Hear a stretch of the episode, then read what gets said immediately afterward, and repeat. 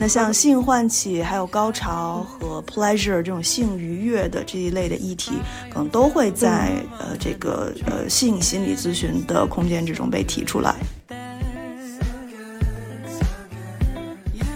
所以说，他可能会出轨，可能会撒谎，可能会看色情片上瘾，可能会自慰上瘾。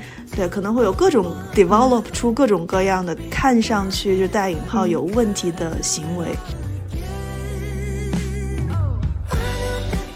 出轨的那个那个人，他们都会觉得很混乱，说啊，为什么他背叛了我，我却还想跟他在一起？有时候感觉我被嫖了，你知道吗？这个嫖不是很好的感觉，就是他找我不是要。做营养咨询，他只是需要有个宣泄的窗口。我要郑重的解释一下，为什么朋友之间不能做咨询师，包括还有就倒过来，咨询师和来访有没有可能成为朋友？我觉得一这个不是我个人的风格和选择，这个是这个行业的要求。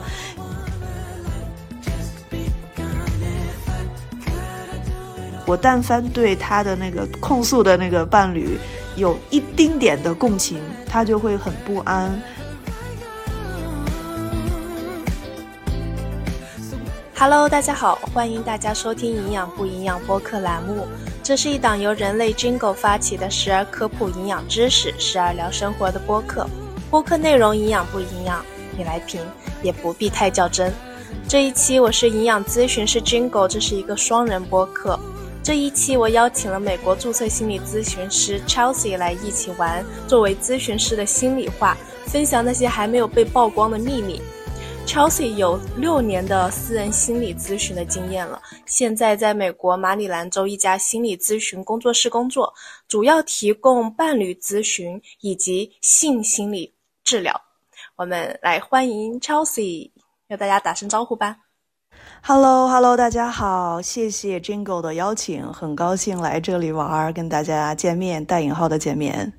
Chelsea，你可以跟我们讲一下你现在的嗯工作情况吗？好的，好的，好的，现在的现状。好的，呃，其实你刚刚也已经差不多说到了，我现在在美国马里兰州工作生活，在一家私人联合职业的心理工作室工作。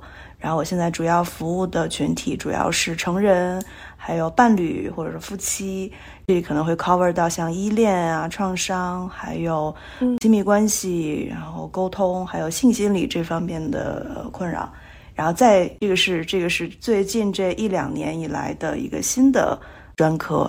那像这个除此之外，像个人的探索呀，然后呃，像跨文化的这种探索。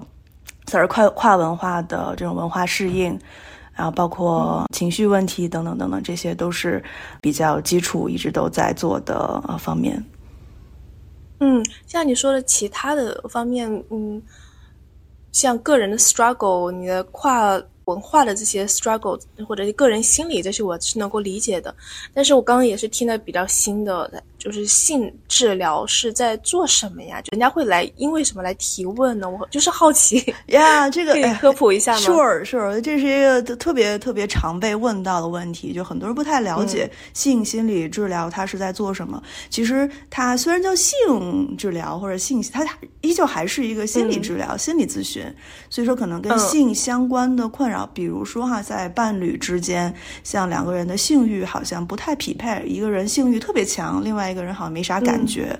然后或者说像呃出轨，出轨之后就是一方叫什么？这个中文应该叫什么？就是 infidelity。一方有了外遇之后回来，这个关系想要怎么再弥合，如何重建信任？然后当然也包括个人的，比如性交疼痛。然后像勃起障碍，然后呃，arousal，哎，我我可以说英文吗？还是说我要把它全部可以变成中文？用你舒服的方式 OK OK，是。那像性唤起、还有高潮和 pleasure 这种性愉悦的这一类的议题，可能都会在呃这个呃性心理咨询的空间之中被提出来。嗯，我能想到的是，比如，嗯，对伴侣。还是很爱他的，但是性生活不和谐，这个也是能跟心理咨询师来提问没解决的问错题吗？，没错，这个是非常非常非常常见的一类性心理咨询的那个 complaint。哦，因为有我有听到很多离婚就是这个原因，这是一个 big deal。是是是，所以是是如果这能解决的话，那还哇，这个好神奇。sure，这个在很多的伴侣之中，我觉得我的伴侣，我的我的伴侣，我的 我在做的伴侣咨伴侣咨询里面，大部分都是说，啊，我们其实特别特别相爱，但是我们好像在偏好和那个频率上有些不一致，怎么怎么办？然后他们会觉得，就是身体上匹不匹配是一个特别大的事情，但其实我觉得很少很少很少有那种状况，是我们这俩人，我们就特好，我们情感上，然后情绪上，我们之间那个特别相爱，只有性不和谐。我觉得这是很少很少的实际状况，他们往往都是会有一些别的，呃。两个人依恋上的，或者嗯。两个人沟通方式上的差别的存在，但是被掩盖过去了，然后反映在这个性上面，可能再加上性在这个文化之中，在两性之间又非常又有非常多的那个 stigma，呃，所以嗯。就是对于不太好说。然后两方又会觉得哦，那个我们就是在一个婚姻里面又没有性，对吧？这个又很好像有点可耻，有点羞耻，就不太容易去寻求帮助，所以可能哎呀，最终会以各种各样的方式，可能会离婚，可能会呃怎么样？这个是确实是有，嗯，听你讲，好像其实由多因素构成的哎，没错，婚姻问题，然后就聚焦到这个问题上面来，当一是。个像借口也也好，但是它也哎是是。真真实实要被解决的，没错嗯其中问题之一。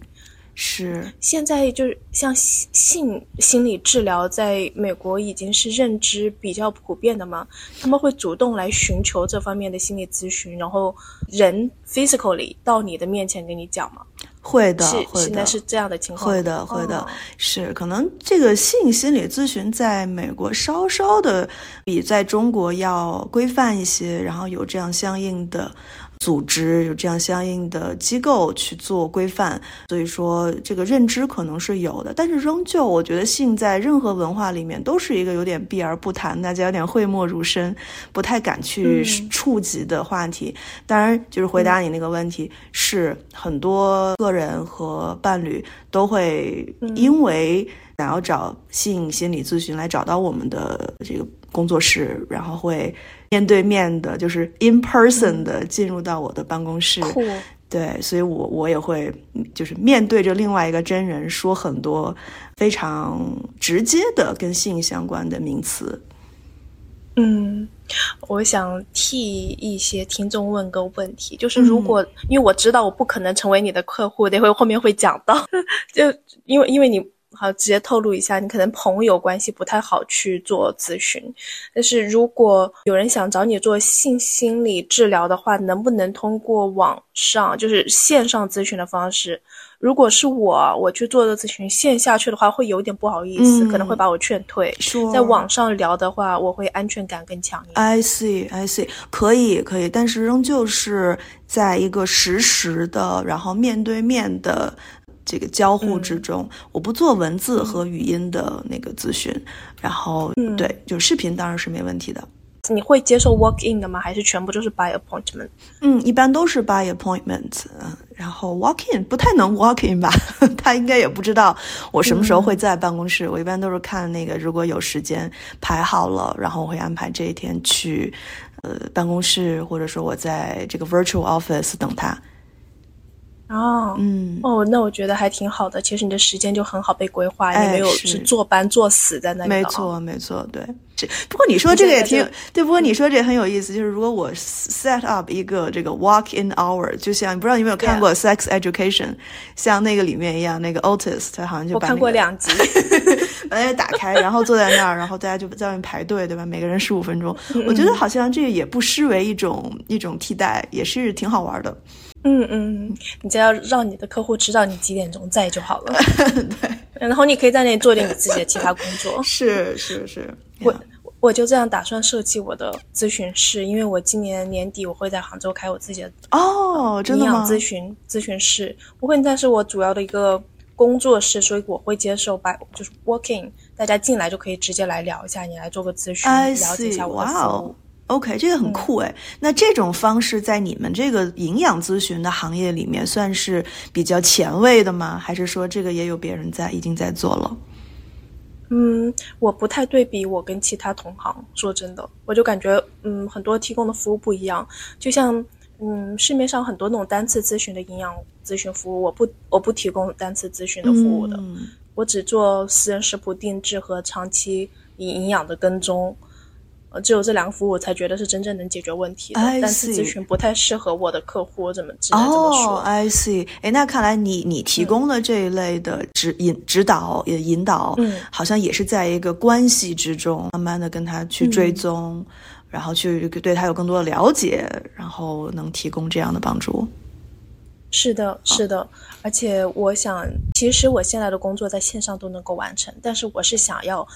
我是想要去开我的线下的一个营养咨询的空间的，嗯，因为我是想要去面对面见到我的一些客户的，嗯，因为见到的话会给很多隐藏的信息。嗯，比如说什么呢？就是我会特别好奇，因为感觉上哈，就是以我一个门外汉的这种了解，感觉营养咨询更多的像是知识上的那种输出，告诉你对或不对，行或不行。嗯，好像那个关系这个维度的东，这这个好像在我看来是是可能会不那么重要。就是我没有想到，那在面对面的实体的面对面之中，还有更多的信息需要去被呃采纳进来。比如说，那那会有什么呢？嗯，就其实是分两点，一个就是知识型的，我要去给他做营养体检，我会看到这个人他的眼下眼周脂肪含量多少，他的骨干骨关节的肌肉含量多少，我可以看到他的锁骨这边是不是过度的凹陷，那个太阳穴是不是有足够的脂肪在那里，就是很多这些营养方面的体检会去做，他有没有出现水肿的情况，我可以去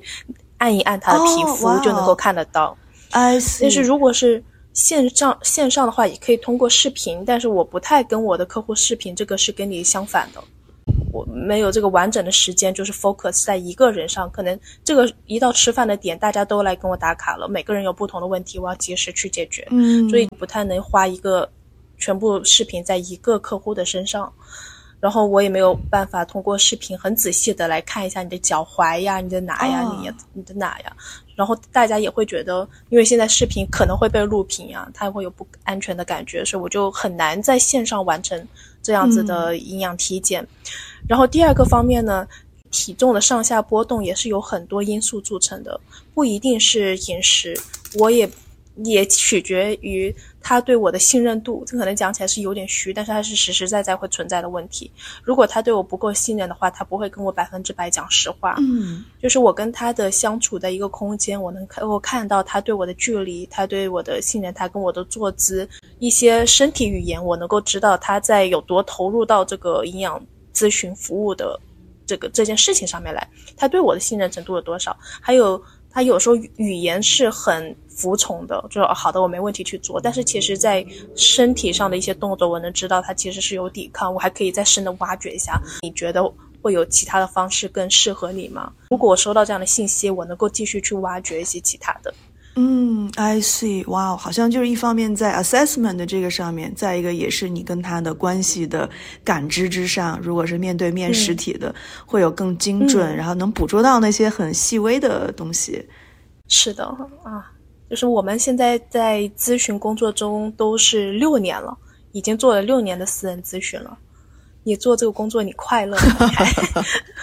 我觉得大体是快乐的。我觉得我现在还是很难想象到有另外一个工作和心理咨询相比，是让我觉得既充实，然后又符合我个人的那个价值观，这个个人的人生哲学的。当然，这里面也有很多那个很很让人就掉头发、很挠头、很很很辛苦的地方。但我觉得总的来说是对，总的来说是快快乐的。嗯。所以你觉得这个工作赚钱吗？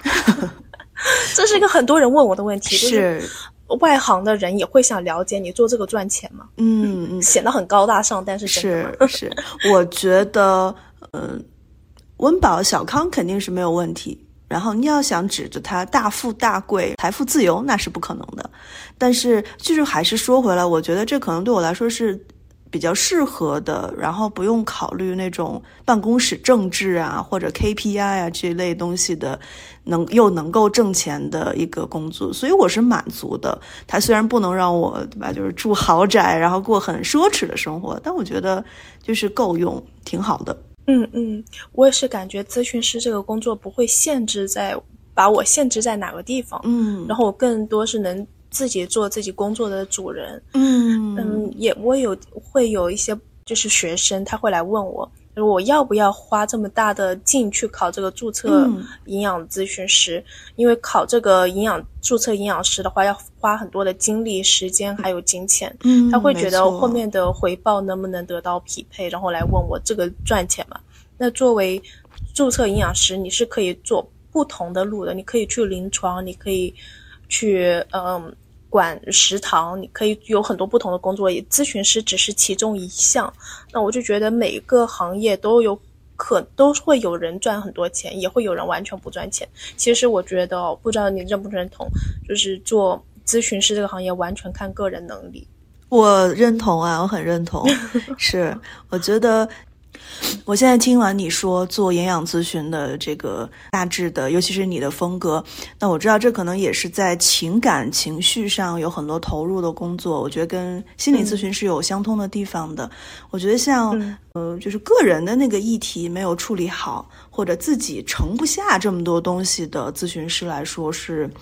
呃，接不了那么多来访的，像呃，嗯在美国一个比较正常的，就是一周二十个，是一个比较正常，然后不算太多，然后不会太大压力的一个个案量。那像可能有些，像有些呃做的咨询的类型不一样，像在医院里面，或者是做那种比较呃 behavioral 的、比较行为那个、那一趴的，可能会接的更多。那你有没有可能在自己的这个能力、专业能力和自己的 self care 这个方面盛得下这么多个案量，然后就是去 make money，对吧？这个是我觉得很重要，前期的要打好基础的一个部分。很多的咨询师在就是新手阶段刚进入这个行业的时候，可能每周见五个来访。就会觉得啊好累，嗯，然后或者刚进入这个职业是啊，觉得每周见十个就已经那个气喘吁吁了，所以它会有这个 build up 的过程。到之后会发现，其实你这个作为一个容器，你会越来越大，能盛下的东西会越来越多，所以给你那个挣钱是，呃，有有更多的空间。当然，它也有一个顶，你不会说这一周 you can only take。So many cases，对吧？你不可能去那个一一周见两百个来访，那是不可能的。嗯，嗯，是的，是的，因为你你一段时间你只能完全给这个对人呀、对呀、对呀、然后你还有自己的生活需要去照顾。嗯，现在就很多人开始做个体户或者开始裸辞，这个现象还挺多的。然后找兼职，嗯找一个其他的工作做，嗯，自由职业者这几个词最近是比较火的，也是很多年轻人去想要去尝试的一个路。然后自然的，我在最近瞎刷小红书的时候还看到了，就是一套课程让你成为心理咨询师。然后我有看到什么，像是一套课程让你成为营养师，嗯就是各个抬头的营养师，嗯，像是你是属于科班出身的心理咨询师，你怎么看待就是一套课程教出来的同行？嗯嗯，那嗯，怎么说呢？就是一套课程很难，对吧？一套课程出什么都不可能啊，出厨师不可能吧？出医生也不可能，出一个，我觉得像这种所有专业的 professional 的这种职业，它不太可能速成。那很多的像经验为主的，嗯、和你需要积累的东西，那当然是需要见更多的 case，然后自己有更多的时间去沉淀思考，才有可能把它真的转化为你的东西，才能真的去去帮助。我不太相信速成这一回事儿。那如果嗯有朋友就是想转行做私人职业，然后就想做心理咨询师，你的建议是什么呢？哦，转行当然可以啦。我觉得不管在中国还是在美国，如果想转行做咨询师，都有挺多资源可以去，可以去可以去找的。嗯、但是私人职业，我觉得是比较有挑战的。像可能在美国，这个行业更饱和，也更完善，所以它有一个一个 pipeline。像你从一个学校毕业之后，你会去一些机构工作，像医院啦、大的机构，它可以保证你去见个案的这个量。你可以一方面有经验上的积累，另一方面它是 salary base，它给你发的是薪水工资，它不是说你见多少个给你发多少钱的。所以说。说在前期，你不会不会去操心自己会不会饿肚子，你可以有一份全职的做咨询的工作，然后一边工作一边在积累学习。对我觉得这个是比较新手友好的路径。那如果个人职业、私人职业的话，你要考虑的东西就太多了，需要 marketing，然后基基本上就是你要做一个 CEO，同时你还要做临床。所以我觉得在临床还没有。打扎实的基础上，在临床还没有打扎实的情况之下，就 take 那么多别的事情，其实是很累，然后可能也做不好的。嗯嗯嗯。我可能表述有一些问题，他可能只是想要成为心理咨询师，偶尔的花自己下班时间，然后来接一接客户这样子。Sure，那我觉得也没什么问题啊。就是如果你有好的受训背景，然后有好的支持环境，我觉得当然是可以尝试的。我有客户。他们在我的一套服务下来之后，就感觉还我这个工作好像挺酷的，然后也真的是有帮助人的效果的。他们就会来问我，他说：“Jingle，那我也想成为营养师的话，我去考哪个证好？”这是很多人会问我的，我去考哪个证好？对应考这个证，那我要去学，在市场上找学习这一套证的课程，哪一个机构能够给我发这个证？然后我都会跟我的客户说，其他的证我不太了解，就是我这个证的话，如果。嗯，你想考我这个证的话，你需要去先选什么专业？就是你可能还是要回到学校，嗯，去完整的学一套这个专业的课程，然后再去进行 internship。你要去实习，要我完完成完整的这个实习的 program，然后再去考证。我会跟他们讲我这个路径，嗯。是有很多人会，那我你看看这个证它靠不靠谱啊？它的含金量怎么样啊？你认不认识哪些机构能够给我发这个证的？嗯，就是其实是很在意那个证，但是其实证虽然重要啊，但是它不能给我们很多信息或者很多内容，说这个人到底行不行？是是是，因为即使我这个。我是拿的注册营养师这个证嘛，有很多同行跟我拿一样的证，美国注册营养师的，但是也不代表他们就会做咨询师，他们可能更擅长做临床，就是会走的路径会有些不一样。对，所以我如果有客户来问我想要考我这个证的话，他们要花的时间比较长，所以他们会选择去考一些其他 title 的营养师。那我觉得这完全是个人选择，你能不能考完证之后宣传自己，然后提供你。你个人风格的服务，那我觉得也是可以的，可以去尝试的。嗯，明白。哎，那所以说，在中国现在有没有就是类似注册中国的注册营养师或者这种执照啊？有的，有的，有的，而且有美国注册营养师的照可以执照可以直接去换，可以直接去拿中国的注册营养师证，那很方便哈。对，但是。目前我回国之后就马上换了中国注册营养师的证，但是目前没有地方用得上。为什么？有一些机构跟我合作，要背书也好呀，合作也好啊，出课程也好啊，呃，美国注册营养师的证就够了，就是他们好像含含金量也会更高，是吗？嗯，就是看别人的需求吧，别人需要哪个证，我两个证都有。但是目前我还没有用得上的，因为我没有在医院工作嘛，可能在医院工作，其他地方工作更需要。I see, I see。所以这个是呃人社部的发的证呢，还是？嗯，它是一是中国营养学会发的证。I see，好像相比之下，在国内的这个心理治疗、心理咨询的认证就混乱的多。感觉在那个一七年把什么二级、三级的那个执照取消了之后，到目前为止都没有一个真真正的执照或者颁证的这个监督系统出现。好像在人社部跟那个健康部一直都在打架争取这个资源，但现在有的是也是认证，像嗯，好像在北师大有一个临床心理师这样的一个认证，好像是口碑比较好的。但我感觉好像现在在国内找咨询师还是国外的，像比如说美国呀或者什么英国呀，这个国外的执照，嗯，好像口碑更好一些，嗯。含金量也更高一些，让大家看哦，这个人他在那个美国都已经获取了执照，那可能就挺好的吧。他有没有中国的这个认证，好像就不是很在乎了。反正他说中文，那那就找他好了。所以那就问题来了呀，就是想要找到你们这些受训很好的心理咨询师，在哪里找？你们又不在网上宣传自己，你们全部把自己隐藏了，怎么找到你们嘛？为什么？能不能解答一下大家的问题？我的问题就是，你们是很专业的、很有经验的注册美国注册心理咨询师，但是你们不在网上宣传自己，让客户怎么找？嗯嗯嗯，这个这个我要 我要这个坦白一下，我我之前不宣传自己是纯属是因为我特别懒，而且有点嗯。嗯，有点完美主义的那个那个倾向，我怕犯错，怕怕说不好，而且我觉得像创造内容，呃，创造创作内容、输出内容，对我来说像是另外一份工作。我觉得他工作量很大，所以说。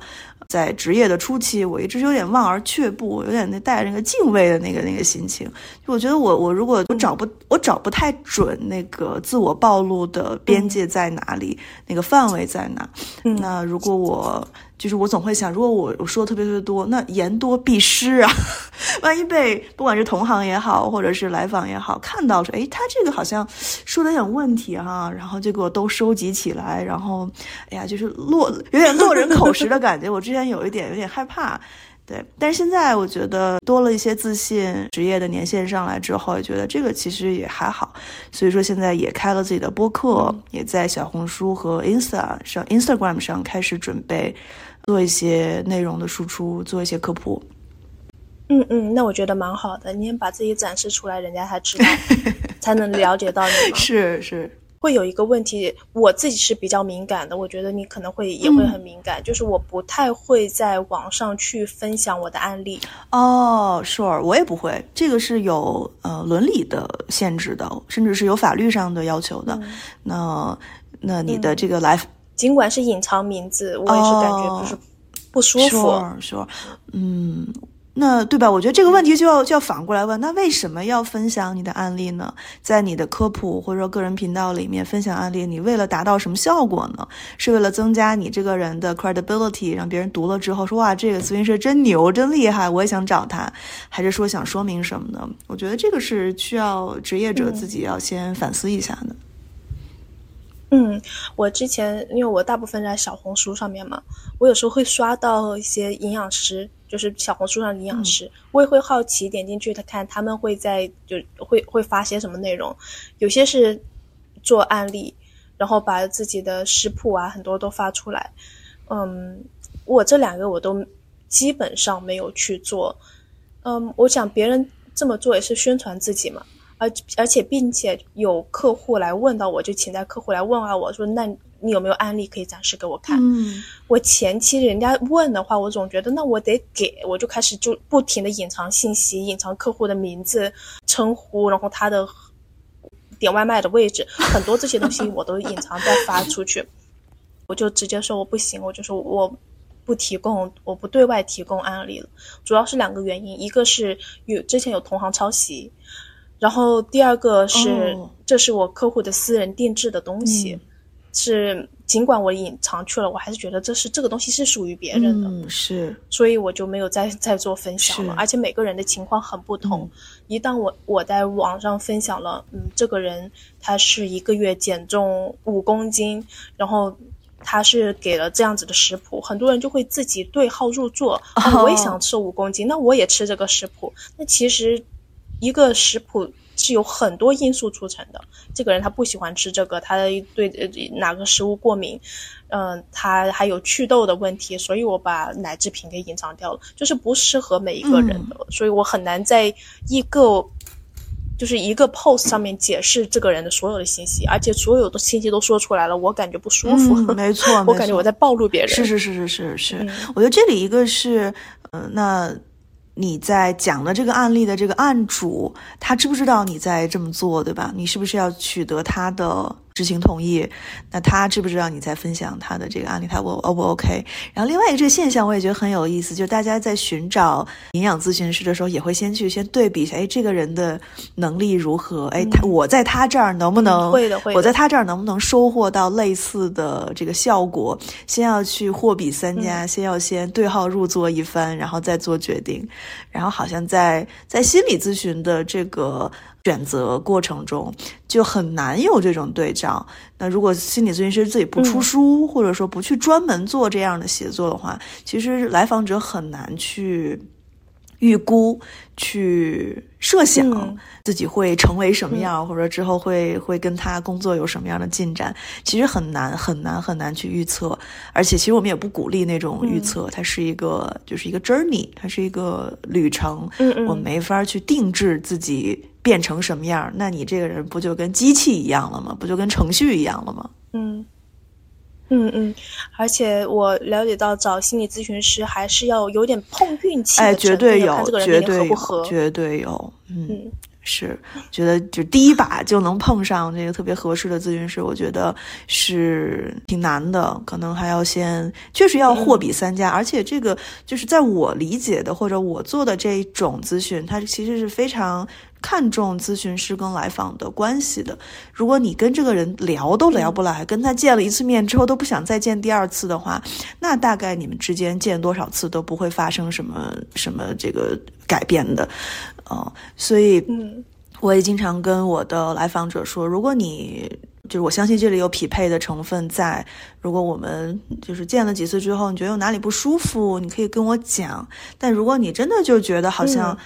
Chelsea 也不太能 get 到我，我说什么他也听不太懂，然后他说什么我也觉得不 make sense，那可能就是不太合适，我也不会被 offend 到。你可以再去找别人试试，可以再就是选两三个先面试一下，对，所以我现在也会提供就是免费的十五分钟的预咨询。你可以先知道一下我是谁，就是活生生的，对吧？你可以看我说话，对，你可以看我就跟我聊一下，感觉如何？如果你觉得行，还能处，然后咱们之后再 再定这个长期的计划。像十五分钟一般只能聊一个问题吧？嗯，我会对介绍完自己就差不多，会大概先了解一下他现他为什么想要来。做咨询，然后为什么会选择我？对咨询有什么期待等等？然后看一下他所 present 这个问题适不适合在呃远程的，或者说以单就是单独的这个咨询为为这个叫什么媒介？嗯，然后我们也会这种适配性的呃双方适配性的评估，做完之后再做决定。嗯，我跟你分享一个我经历吧，我是经常被货比三家的。然后这是很正常的，我的客户也会跟我说，那嗯，一般我是文字来沟通，因为我需要用文字做记录，做很多我自自己的 backup，所以我就不太会发语音说出去。然后他们也会想要来确认一下，你是真的 Jingle 本人吗？你还是 Jingle 下面的人在给你在做这个工作，所以就会要求。嗯，跟我语音通话，我说好，那我我大概五分钟、十分钟，我可以打给你，然后就开始跟他们也是语音沟通。会有客户说，那其实我也有对比其他的营养师，我也试过了其他的营养师，我在网上看到你的宣传，我想试一试你。然后这种情况会有的，甚至是我是已经被用过的，这他以前已经跟我合作过，就有很长一段时间没有联系，嗯。然后他又来找到我说，我试了学校的营养师，我试了哪个平台的营养师，我有跟其他营养师合作过，我还是觉得你最适合我。然后这样子兜兜转转又回来的也是有的。就是其实营养师被货比三家很多，因为就像很多你你认识的一样，感觉营养师很多是分享知识类的、科普类型的，这个是一个很大的一个工作，但是也是看合作。像我是嗯实时跟踪客户的，但不是每个营养师都能够实时跟踪。有些营养师他提供其他的服务是我不提供的，所以这个也是要看。我主要，但是看营养师主要是看服务的类型。不过这一点我还是也也是想分享一下我个人这边的一个情况。虽然客户是来货比三家挑我，但其实这是双向选择，意思就是我也会选择我的客户。我也会想把我的精力时间花在依从性更高一点、你的准备程度做得更充分的客户身上，不然我还我想。帮助更有需要的人。嗯嗯，哎，我非常同意哎，这个双向选择，我觉得被比较其实是好事儿。那他有在做这个筛选，可能在这个过程中，他自动也就筛掉了不适合和你工作的那一类来访，然后你也会去告诉他我们适不适合一起工作。我觉得这样特别特别好。在我觉得在这也是一个好的想法。但我先打断一下，但也也会是其他营养师不要的客户。哦，怎么说呢？嗯，比比如什么样的，比如什么样的来呃不是来访，比如什么样的客户会是其他营养师不要的，然后又兜兜转转跑到你这儿来的？嗯，想一下怎么讲哈，会讲的更好一点。嗯，有可能是他的需求不太一样，然后他有跟其他营养师沟通过，然后其他营养师觉得你这个要求。比较高，你这个要求比较多，我不太能够提满足你这个要求。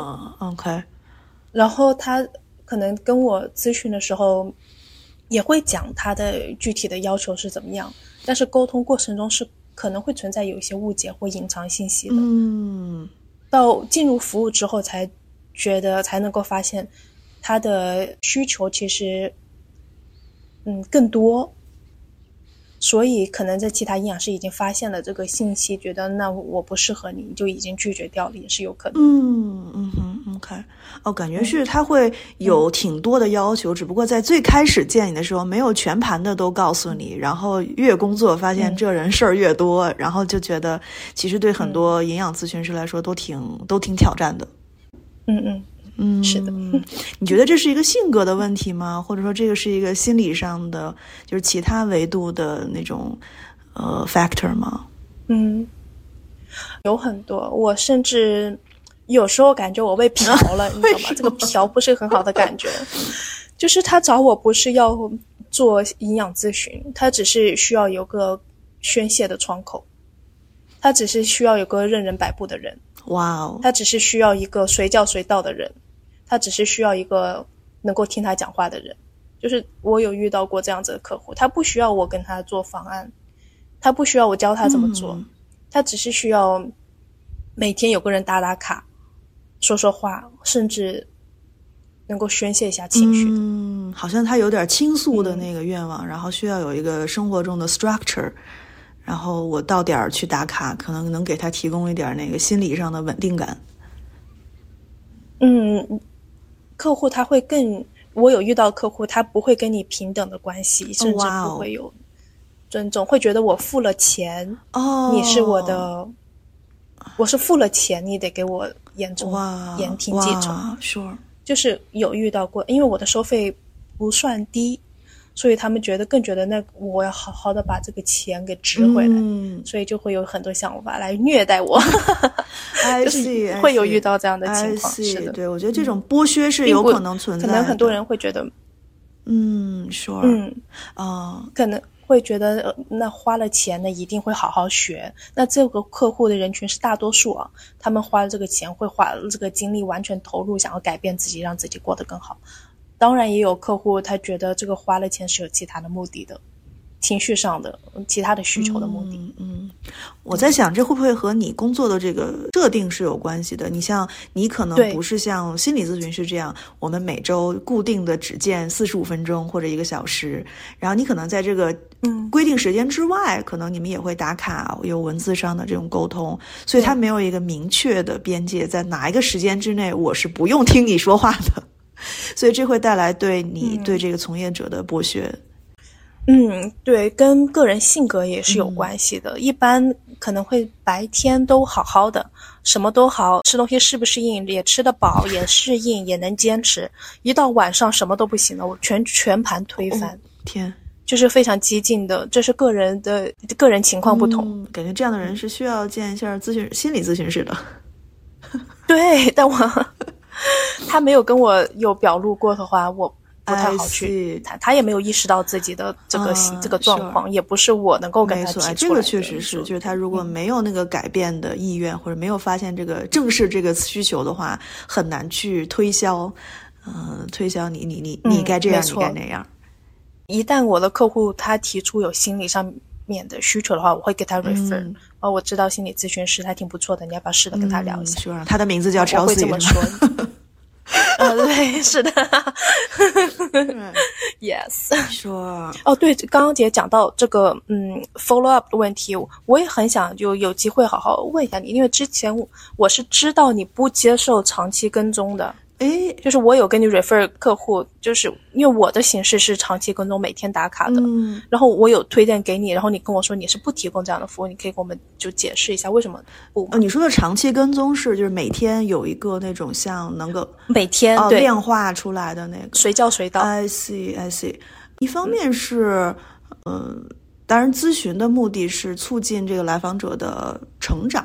然而，成长这个事情，首先它不是一个线性的，没法去给他画刻度、给他量化的事儿。那很可能这个在一个瞬间，然后他突然就想明白了一些事情，然后这个。我们很难在今天或者这一周，我们来画一下这个表，发现对比一下跟上一周感觉有哪些不同。这个我觉得不说明任何的问题。另外一个呢，是我们当然也是要促进来访者自己给自己 nurture 的那个能力。那他需要的不是一个随叫随到的，嗯。这种 support 或者一个什么样的拐棍儿，他最终的目的，心理咨询最终的目的是不需要心理咨询师，对吧？所以说，在一周之内，在这个框架之下，嗯，他有见我的时间，有这一周的时间去让他自己调整，经历。可能有挑战，可能有新的这种困难，然后自己挖掘、发掘、发掘自己的新力量、新的能力去解决，然后再在一个新的时间再见我。我觉得这是一个这个框架本身是能够带来一些疗愈作用的，而不是说你这个随叫随到。当然，有一种有一种心理咨询是允许五分钟的随叫随到，那个叫我可以稍稍的展开一点点叫。验证行为疗法，那可能对于情绪非常非常不稳定，甚至有自杀意念，然后 在人际上，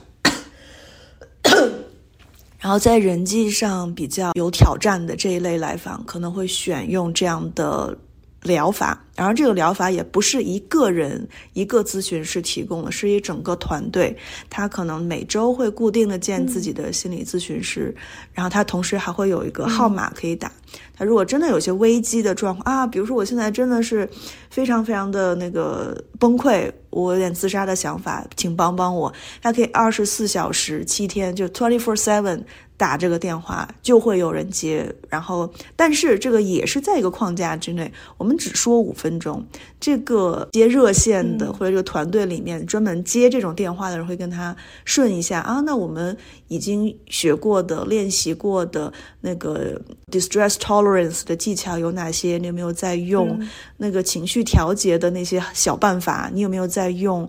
啊，你周围有谁？有什么样的资源可以去用？会做一个简单的排兵布阵，但仅此而已。这是。比较少的一种会有跟进，会带引号的随叫随到的那一类咨询。嗯，我提供的营养咨询是完全是反过来的，我只提供就是每一天都是有实时跟踪的，就是你需要我就会提给你提供服务。我在呃美国的 nutrition counseling，它是几个 session。你可能每周跟我见一次，固定时间提前约好了，其他时间就像你说的，就自己去解决问题。那我为什么没有采用这种方法呢？就是生活中有很多的变故，我给他的一个饮食方案，他能定下来这一下一周都自己在在家做饭的。但其实会突发的有些社交活动，他要出去吃，突然一下他就没有办法在家里吃饭了。那这种情况怎么办？我要给他帮助，因为我跟他是同一战线的人，我们都有共同的目标。我们这个目标就是这个月减去多少斤，这个月改善哪些问题。所以一旦出现这个问题，我要跟他指导，而且一次咨询我跟他讲的东西，嗯，因为我以前在在美国工作嘛，在医院工作，我也是这样子，每一周见客户的，跟见那个 client 跟他们说。那我一次跟他讲完东西，其实他在走出我的办公室就全忘了。那个纸只要收进他的包里面，他就不会再拿出来。然后我我有这样子的经验，所以我就知道，我跟他说再多，他在。我这一个小时跟他讲完，他都 process 很好的，理解的很好的，他好像也记住了，也很强的改变意愿。但是，一旦走出我的办公室，他有朋友给他发信息，哎，我们晚上去哪里嗨呀？去哪里玩呀？或者是突然一下，这个时间跟对象分手了，他崩溃了，很多东西会影响他的饮食，所以我就会要出现在他的生活中，因为我是永远站在他身边，就是的那一个伙伴，饮食上的伙伴。I see，哎，我觉得这样很 make sense，就是他好像在一个新的习惯的改变的过程中，或者新的习惯养成过程中，好像确实需要一些更精细的那个陪伴性更强的、指导性更强的这个这个人在身边。如果是我的话，我也会更倾向于选择这种服务。嗯，然后这也更方便于我的记录，我的服务的记录。嗯，不然。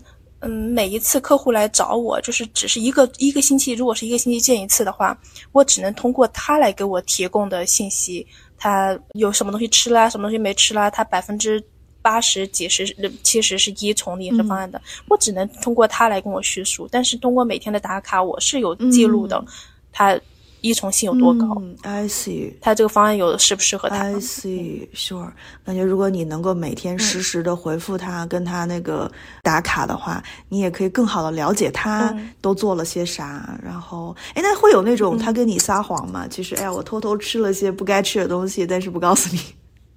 太多了，因为我做咨询师有一段时间经验了，我还是能够分辨出什么是撒谎的。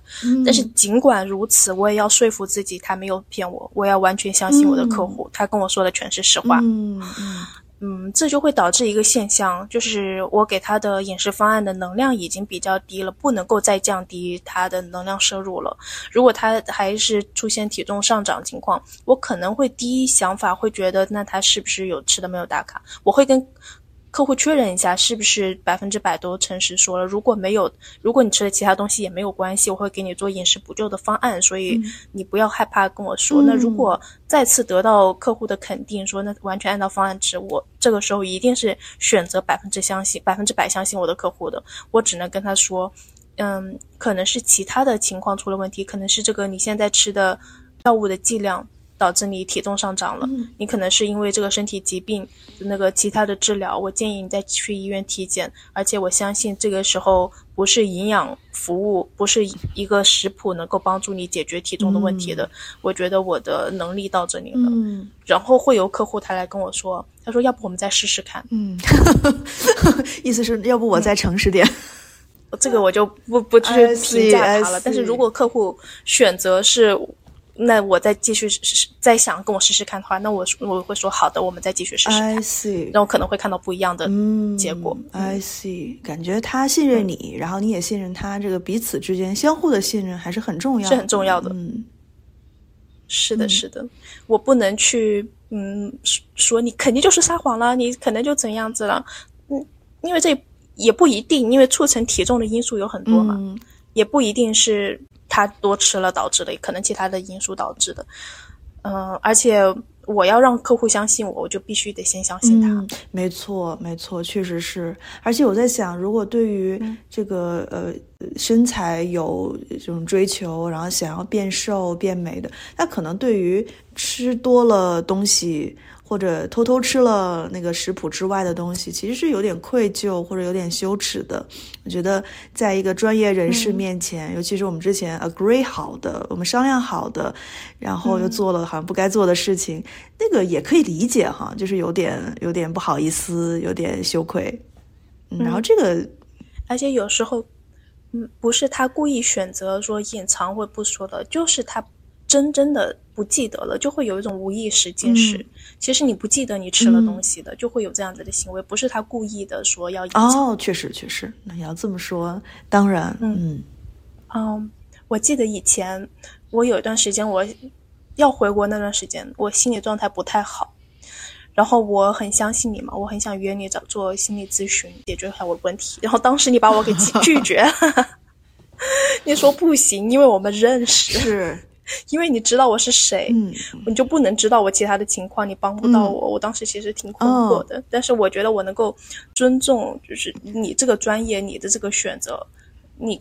你会是想帮我的，as a friend，你会想帮我，但是你选择不帮我，肯定是为了我好。嗯，哎，那我现在你现在还是不会帮朋友做咨询吗？对对，但我想采访一下，哎，当时我没有跟进你的那个就是感受，或者你当时听到我的这个拒绝，你有什么想法或者什么感受吗？或者困惑的点？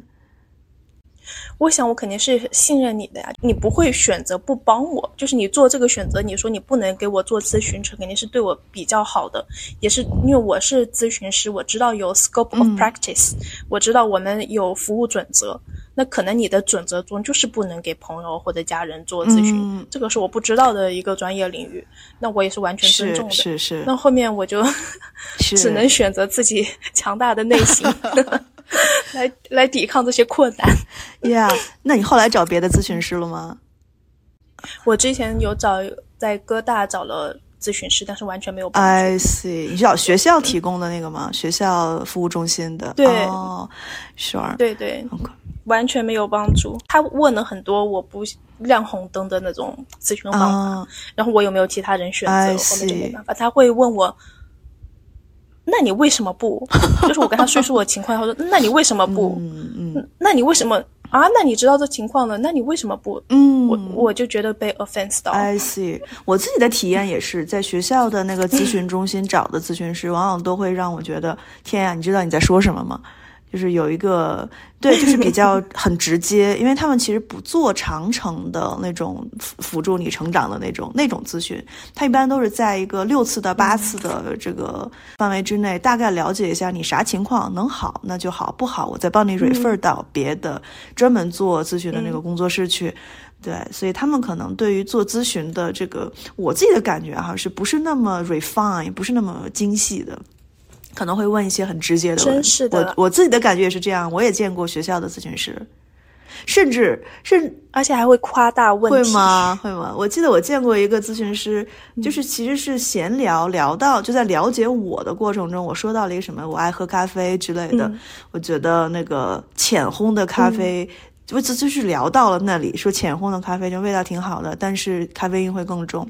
然后他就开始跟我掰扯，他说不对，是深烘的咖啡咖啡因更重。因为我之前做过这个行业，我 就是我觉得这这这跟我有什么关系？对吧？这这对就很跳戏。然后这个这个就让我觉得不是很专业，体验不是很好。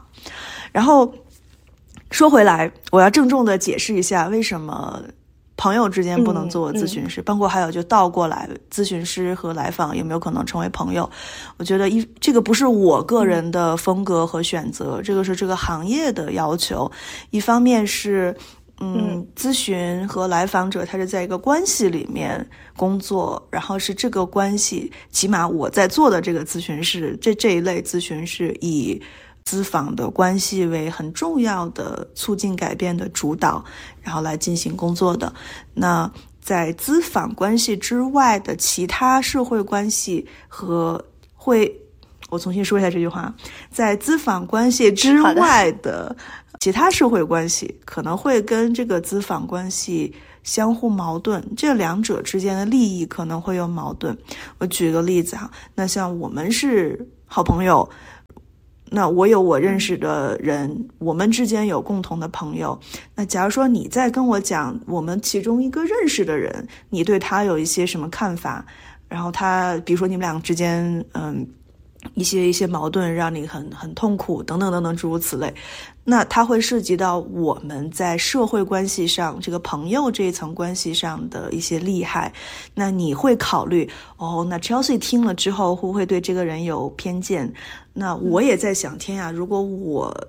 跟你说一些什么？你会不会觉得在我们三者之间的关系里面会有一些变化？这是一个很简单的一个一个例子。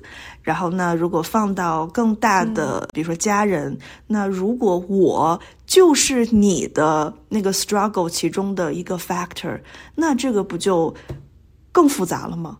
假如说你的压力来源和我有关，或者我的压力来源也和你有关，那这样的话，我就没有办法非常 present 的坐在带引号的坐在咨询师的位置上，全情的为你共情，然后去站在你的角度上去考虑问题，这里就有我私人的利益存在了。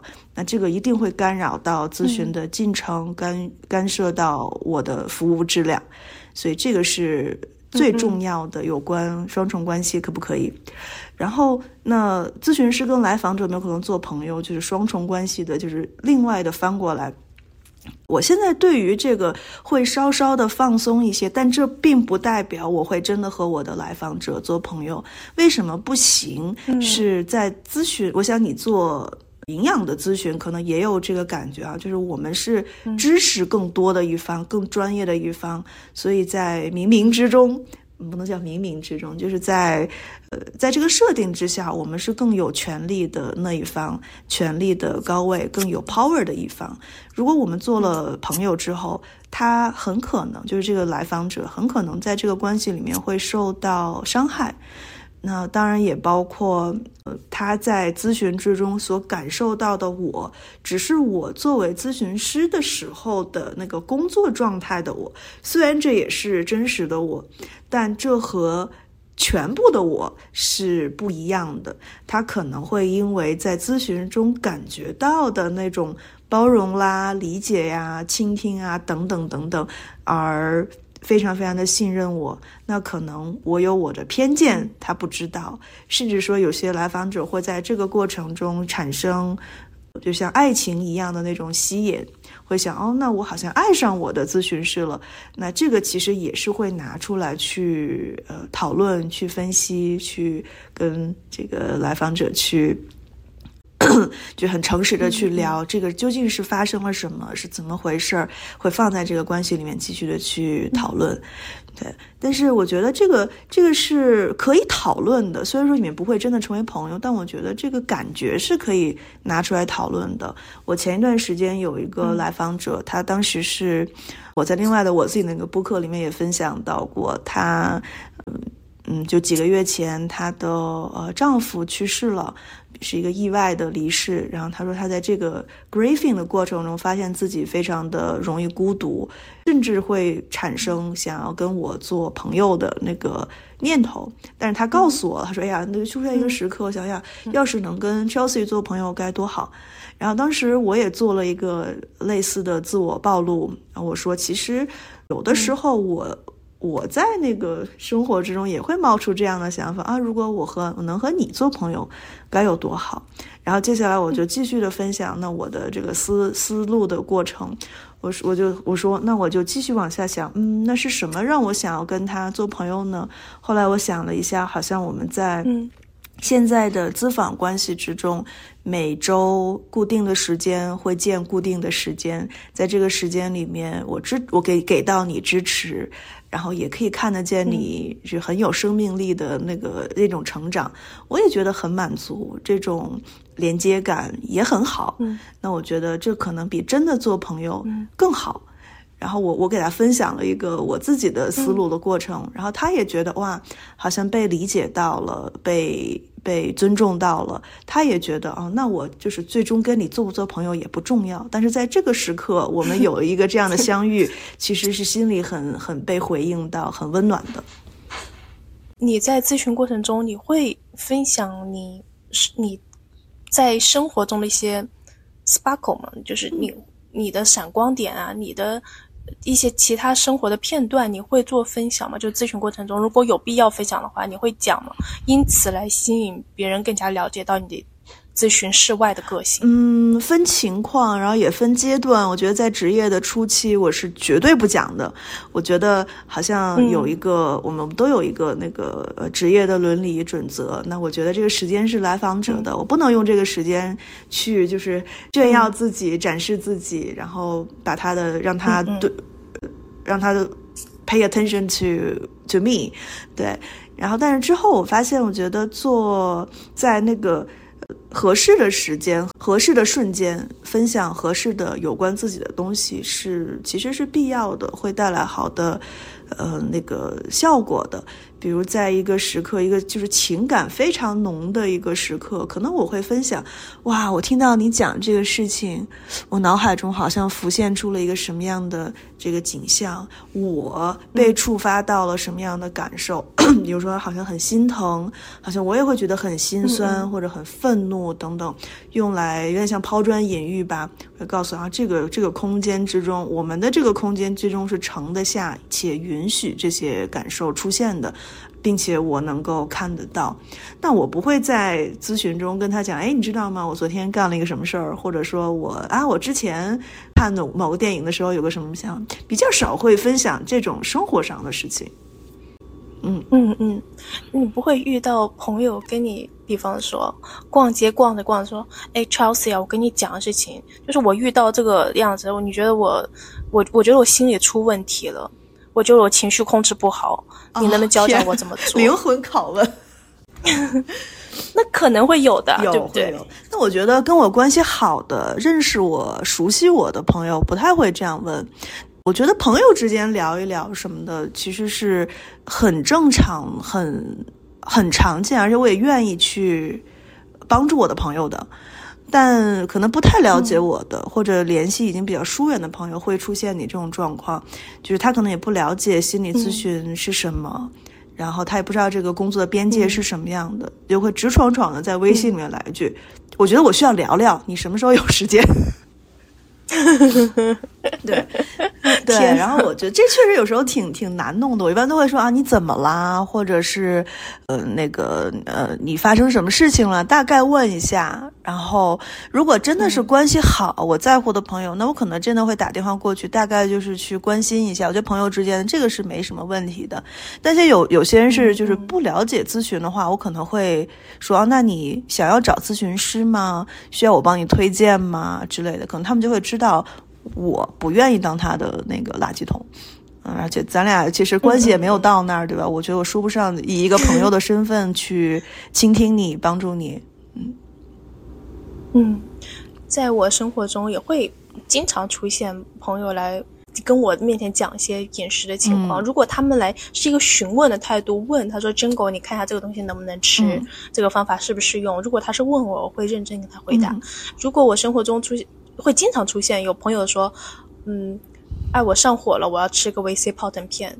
我，嗯，这个低碳饮食就超级能减肥，你只要吃肉就能减肥。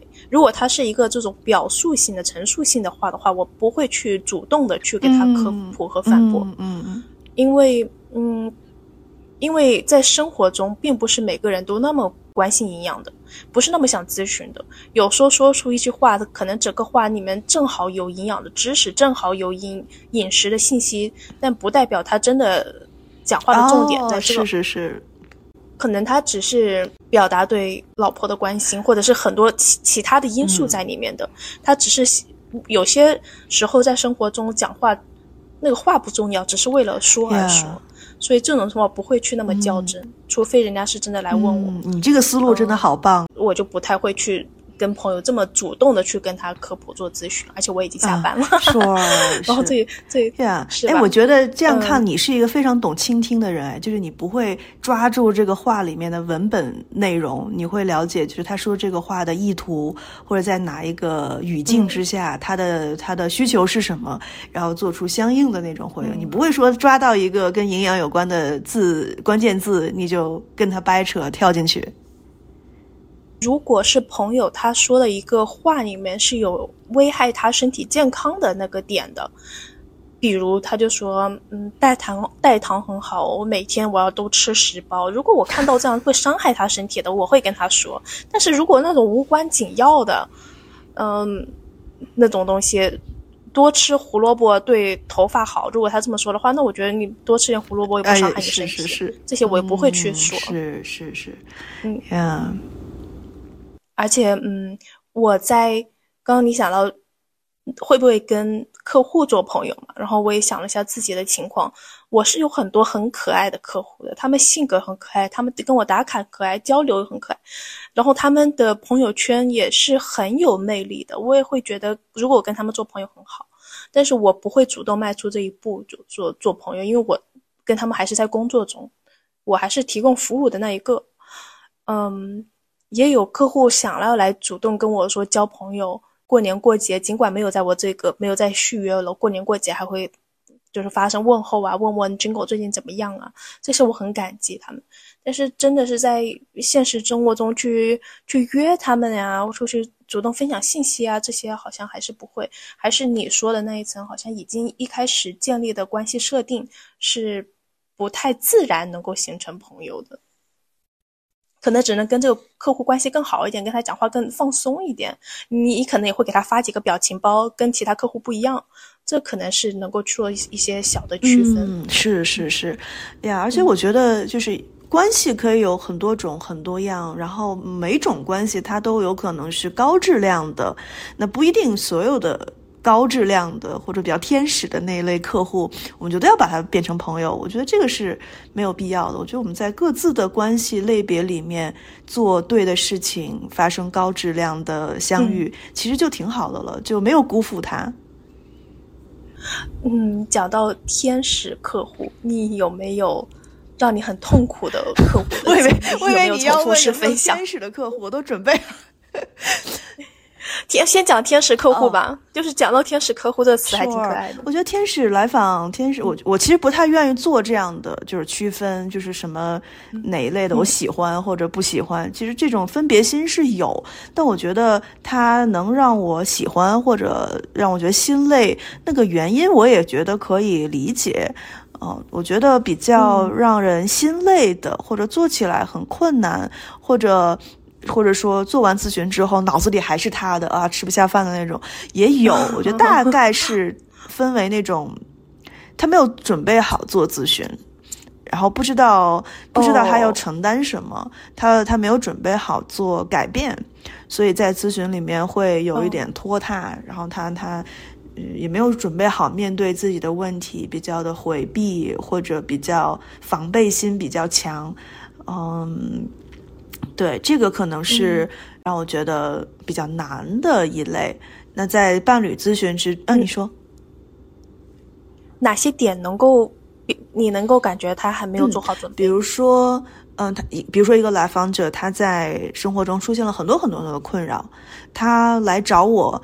告诉我这些，啊，有这些这些困扰，但他没有兴趣去看是他的自己的有些什么样的原因，他没有这个好奇去看自己如何能让这个事情变得更顺利，拥有更高质量的人际关系，更顺利的职业发展，但他会把锅全部都甩给社会。或者把锅全部都甩给他的父母。你看，我小的时候就是因为没有这个，没有那个，那个，所以说你看我现在成这个样子。哦，他好像在在我这里就是像 tyranny 一样，在呃问这个世界，然后在宣泄自己的那种愤怒。那这个就很难去往下推进。那他好像没有什么改变，看上去是没有什么改变的意愿。但那个原因，我觉得可以去可以想象得到，也可以理解了。就是如果要面对自己的那个。那种 powerlessness，面对自己的缺乏的那些东西，其实是有很多很多的悲伤，很多的。Grieving 存在的这个过程，或者这些东西是很难去触碰，它很疼，一一一碰就想要逃，这个是可以理解的。只是说他可能还没有 ready 去真的看见自己，然后往前再走下一步。我觉得这是比较个人个人咨询之中，我觉得比较比较难的。然后在伴侣之中，我觉得比较难的一类，可能我现在都已经。就是完全不会接了，是两个人进来就肯定伴侣之间这种夫妻之间的问题嘛。其中一方，嗯，会想改变另外一方，就是他可能觉得自己特别委屈，他觉得自己没有错，觉得自己所有的那些呃不好的行所谓的不好的太 controlling 啊等等等，都是对方造成的，所以他进来就是在控诉对方。我但凡对他的那个控诉的那个伴侣有一丁点的共情，他就会很不安，他会觉得被他被指责了，所以他是需要 exclusive empathy。我不能把共情分享给那个那个他的那个伴侣，对，然后他可能就是觉得，那我一切其实我们所有这些都是他造成的，所以他需要这样的帮助，帮助这样这样的，所以我就会问，那那你觉得你的角色是什么？那你直接把他一个人扔进来不就好了？你们做什么伴侣咨询呢？所以这一类的这一类的 couple 后来也不接了。可能一开始就能发现，就是他带着这种意图进来，他也会发现我的工作方式他不喜欢，所以这一类的也很快就会脱落掉。那会不会是因为，嗯，他觉得是对方的问题，也是想把他一个人丢进来解决？但是因为他们是情侣的关系，然后这又你的这个服务的 title 又是。Couple therapy 又是伴侣咨询，所以就以伴侣的身份进来了。但是他其实是觉得是对方的问题，你要改变他呀。是这个，这个我觉得这个很好区分，只要只要问两句就可以发现得了。但是我觉得最可怕的是，他不会让他怎么说呢？他需要的是我们三个人都在场，他需要拉帮结派，需要把我拉到他的阵营里面，需要让他的伴侣看见。你看，有一个 professional，他也说我没错，都是你的错，这个可能是他的需求。哦哦，嗯，那是很难。这个对这种就是啊，天啊，天，那就是谁能帮你，你去找谁吧，好吧，反正这个不是我做的那种工作。那在性心理治治疗中也会有让你很头疼的来访者吗？会出现什么样的问题？我目前碰到的一个比较棘手的，也挺有意思的一类状况是，这个伴侣中的其中一方，目前看到是男性居多。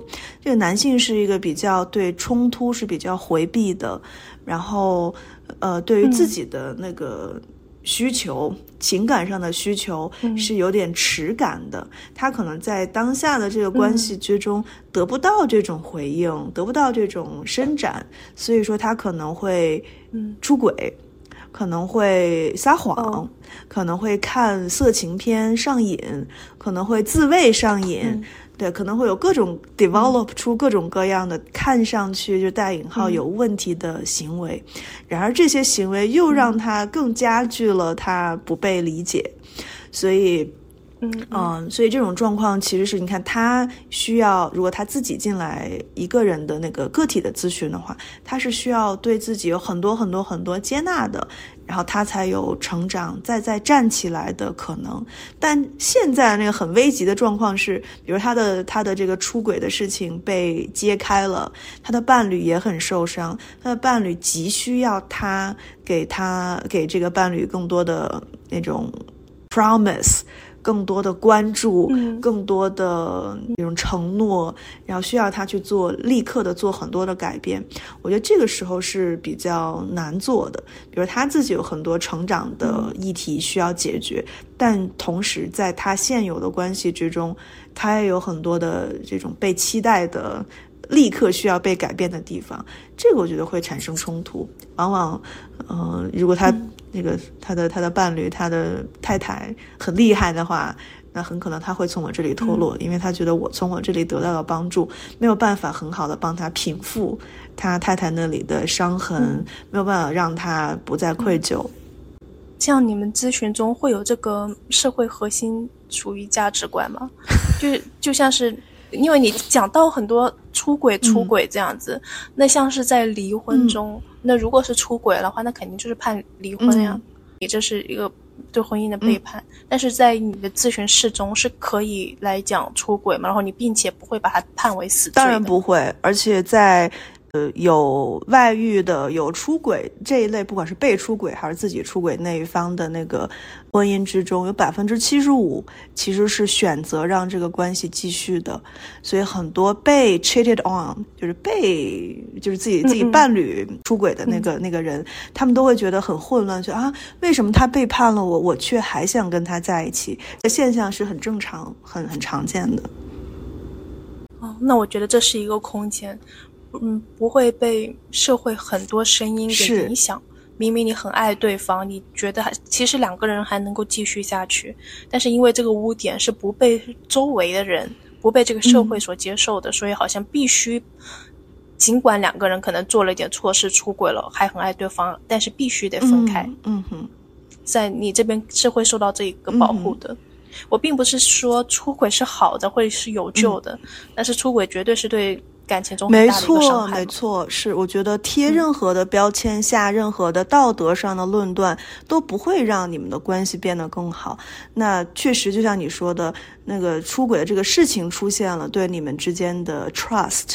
信任是一个很大的危机，对两个人的依恋是很大的伤害。那怎么去 build up，重新建立这些东西，可能对于你们来说是更重要的。如果你们还想继续在一起，那这个时候可能被出轨的那一方会会觉得啊，我被背叛了，很受伤，无法再相相信你。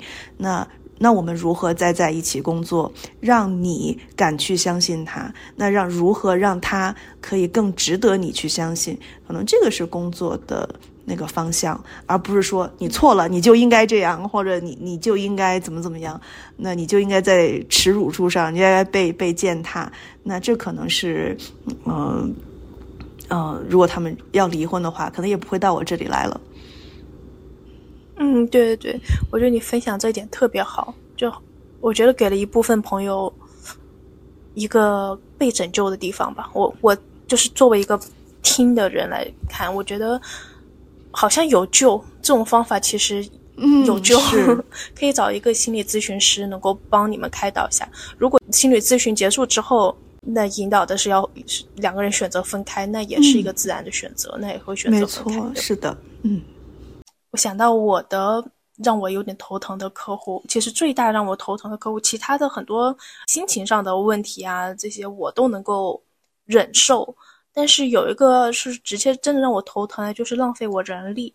比方说，他说我今天多吃了，嗯，请你给我两天补救的方案，那是我的工作内容。我说好的，没问题，我会给。那就马上发给他两天饮食补救方案，然后他完全不用，然后又会跟我。第二天又跟我说啊，我现在点外卖，你给我做外卖方案，然后我给他做，他，完全不用，就会诸如此类的很多，只是跟你说一句话，他的一句话会给我加重很大的负担。尽管我会跟他确认，我就说你能够确认接下来我们的计划是这样子，会你会尝试往这个方向去走吗？他也跟我得到了确认，我有做工作，他会完全不做。这个时候其实我觉得比较浪费我的人力的，这这个事情是会让我不太舒服的。嗯。我一般会跟我的客户都会有说这样子一个话术，我说我们是一个合作的过程，我的工作内容就是负责给你定制一个你可以接受的科学的适合你的饮食方案，你的工作就是尝试去做出改变。他可能脑袋中这一刻说我要改变，所以会向我要方案，但是其实他自己内心没有想改变，所以他才会把这个方案完全不用，然后想一出是一出。我也有客户，嗯，跟我答应了。说我们以后再遇到这个要暴食的情况，我会用什么样的方式去应对？这个方式是适合我的。他当初已经做好了选择，并且我们也完成了决策平衡图。他知道这个选择是他当时经过各种评估他选择的。但是真的问题来了，他这个自己做的选择也完全不记得了。尽管我提醒他，有时候我提醒他，或者说你还记得吗？我们当初有讨论过这样的情况，你会这么去做？然后他会变得非常的。生气就是有时候会有生气，那我觉得那完全不可以用，难道这些完全不能吃了吗？那就会开始变得很激进，就是我减肥就要什么都不吃了，那意义还何在啊？这样子的，这快乐都没有了，就会说这样子的一些话。嗯，这看上去也是也是那种好像没有准备好去 commit，他不知道自己没有准备好。对对，哇，这个真的好消耗啊！就是虽然说这个钱照付给你。但是你会觉得这个这个这份心，你的这个工作是被浪费的，没有被没有被尊重到，而且而且他也嗯依从性很差。你知道，你这个付出不会换来他的进步，这个是挺 discouraging 的。往往这类型的客户，他们会自己觉得我的需求很高的，尽管我跟他打了分，从零到十分，就是这一次的。营养上的需求对于你来说重要程度有多少？都是给我打十分。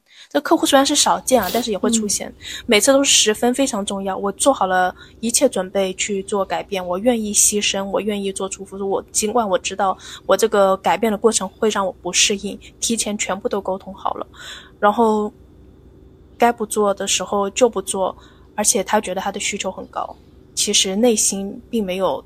那么准备好去改变，但他不知道。嗯嗯，哎，我会想到，在这个心理咨询之中，其实也有一类这样的，跟你说的这个状况很像，就是，嗯，他的标准在这儿很高，但是他能够承受的点在这里很低。就如果没有到这儿，他会觉得不够。为什么你没有给我足够的那个那种帮助？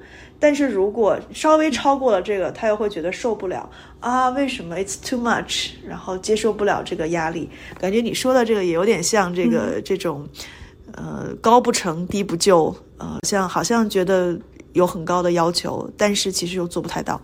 嗯嗯，是的，是的，这样的话我会觉得我没有帮助到他，我觉得我没有起到作用，所以我一般会跟客户说，就是你可以选择一下，我很少会说出这样子的话，就是一旦进入服务之后，我就不太说你会，你这个服务能暂停或者是能够退费了，但是我会遇到这客户会很不愿意的，也会说出这样子的话，我说那我觉得你可以看一下我对你的帮助有多大，如果你觉得帮助没有。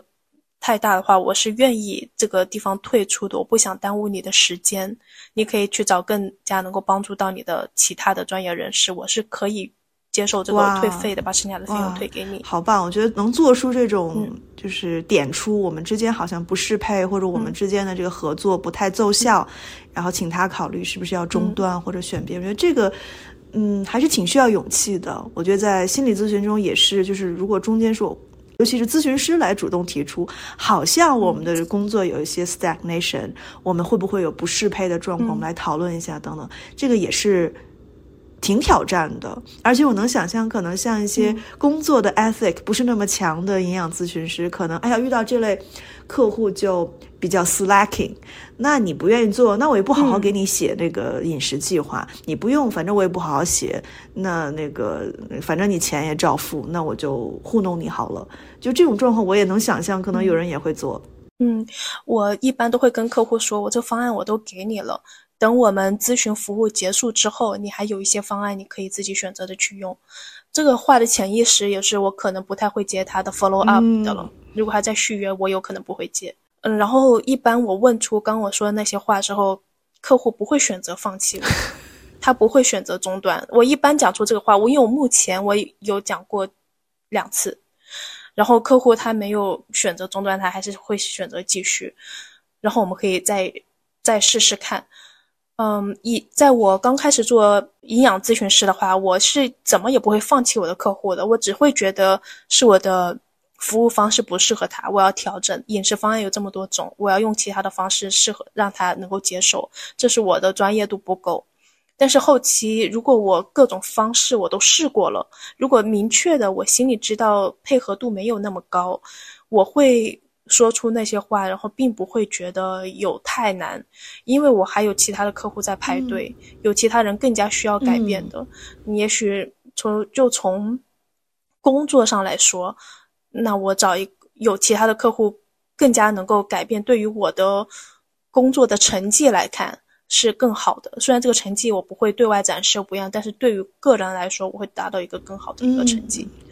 然后，这对于我的需求来说，我个人内心的需求来说是重要的。没错，没错，这个特别同意。是我遇到那种，就是好像改变的动力不是很足，或者不太 ready 去工这个做咨询工作的来访，我也会劝退。我也会说，可能你可以下来想一想，因为我心里也知道，后面排队的有很多人，在 wait list 里面还有很多人。我希望能够切实的给更多的人提供到有效的帮助，给到他们想要的那种成长。那对吧？我给不了你，那好像也是一个资源的浪费。最后，我们来说一下，你给嗯听众朋友们一些建议吧，怎么样能够用比较有效的方式找到适合。自己的心理咨询师，嗯，因为乱花渐欲迷人眼，就是有很多的心理咨询师可以在网络上搜索到，但怎么样能少走弯路呢？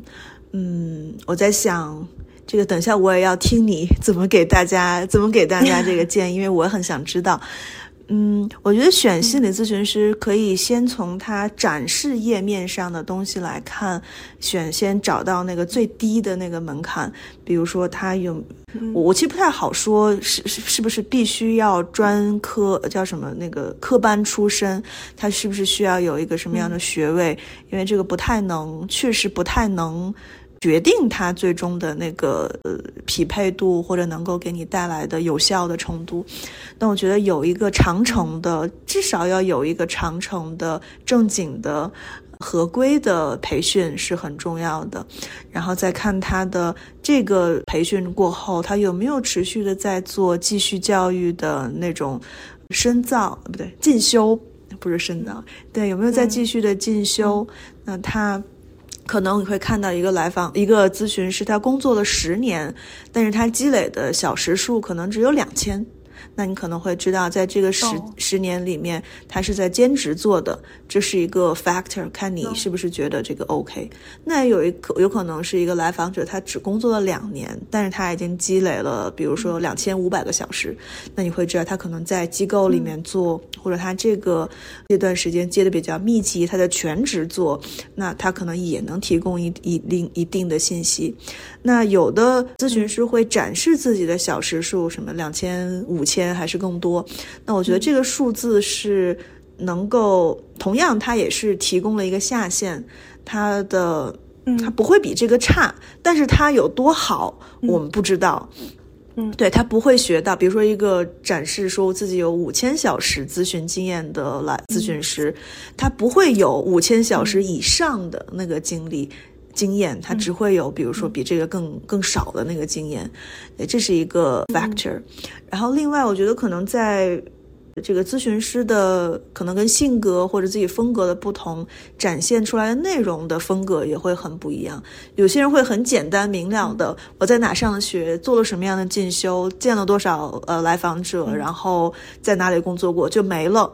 这是一种，还有一个会写的非常的 personal，会说啊，我这个工作对我来说是什么什么样的意义，然后我希望给来访者呈现出什么样的咨询的空间，我的风格是如此等等等等这样。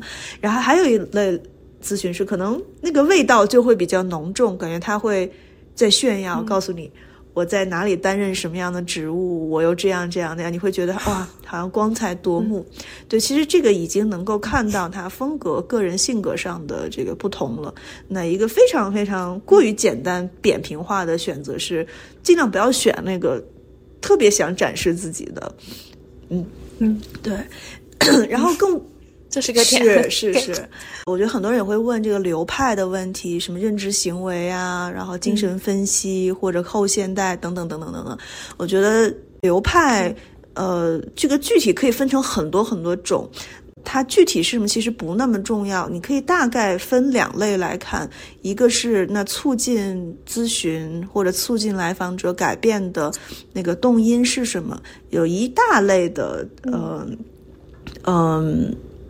有一大类的流派觉得是疗法，那个可以被印证、可以被复制、可以被重复、可以被传授的那个疗法重要；还有一大部分的流派认为是咨访关系，然后个呃咨询师个人的一些特质是这些东西促进了成长。那这两类可能你可以自己区分一下，你觉得你自己更是哪一哪一类的人？对，比如说那个什么，有些人觉得那个。就比较 mechanical，比较 measured，需要有一些 evidence base 的那个东西，那可能你会选择那一类的疗法。但我觉得这些总的来说，可能还是需要你跟咨询师如果能有机会见一面，不管是在预咨询免费的那个十几分钟内，还是说先约一个时间聊一下，你感受一下，就像就像你吃东西一样，那什么东西好吃，对吧？那很难描述给你，你只有说吃完了想吃下一口，你才知道这个东西是好吃的。所以你也可以先聊。一下，看看你们俩之间的 vibe，俩之间那个、那个、那个，对吧？气场对不对？这个很重要。哦，对，然后还有一点是，可能你可以尽早去做这样的尝试啊。你看这个咨询师他能不能 take 你的反馈，尤其是那个负面的，以及你的质疑。嗯，比如说啊，那个其实你今天那个。迟到了，迟到的时候我其实挺焦虑的，我不知道你会不会来。其实像这种反馈，或者说哎，你刚刚说的那个我没太明白，然后我觉得你是不是在指责我？你那是什么意思？等等。我觉得在咨询之中可以尝试性的多去问你的咨询师一些问题，不明白的或让你感受不好的，可以去反馈一下，也能更快的帮你发现这个来这个咨询师的质量如何。很多咨询师是接受不了质疑的，他会反过来说啊，那你刚刚就是没听明白，或者说什么我我不是那个意思，或者啊就是用更多更高深的呃。名词来来搪塞你，对，看他是不是真诚，我觉得这个也很重要。你说的这个是我能够想象到，这个练习可以做。嗯，那如果嗯朋友们想找心理咨询师，要看找什么样的资质吗？用什么哪个资质是比较权威、比较专业的？去找这个资质，先排除掉一些人。在海外，尤其在美国的话，那可能像临床社工、临床的咨询师、呃，心理学家都是可以做咨询的。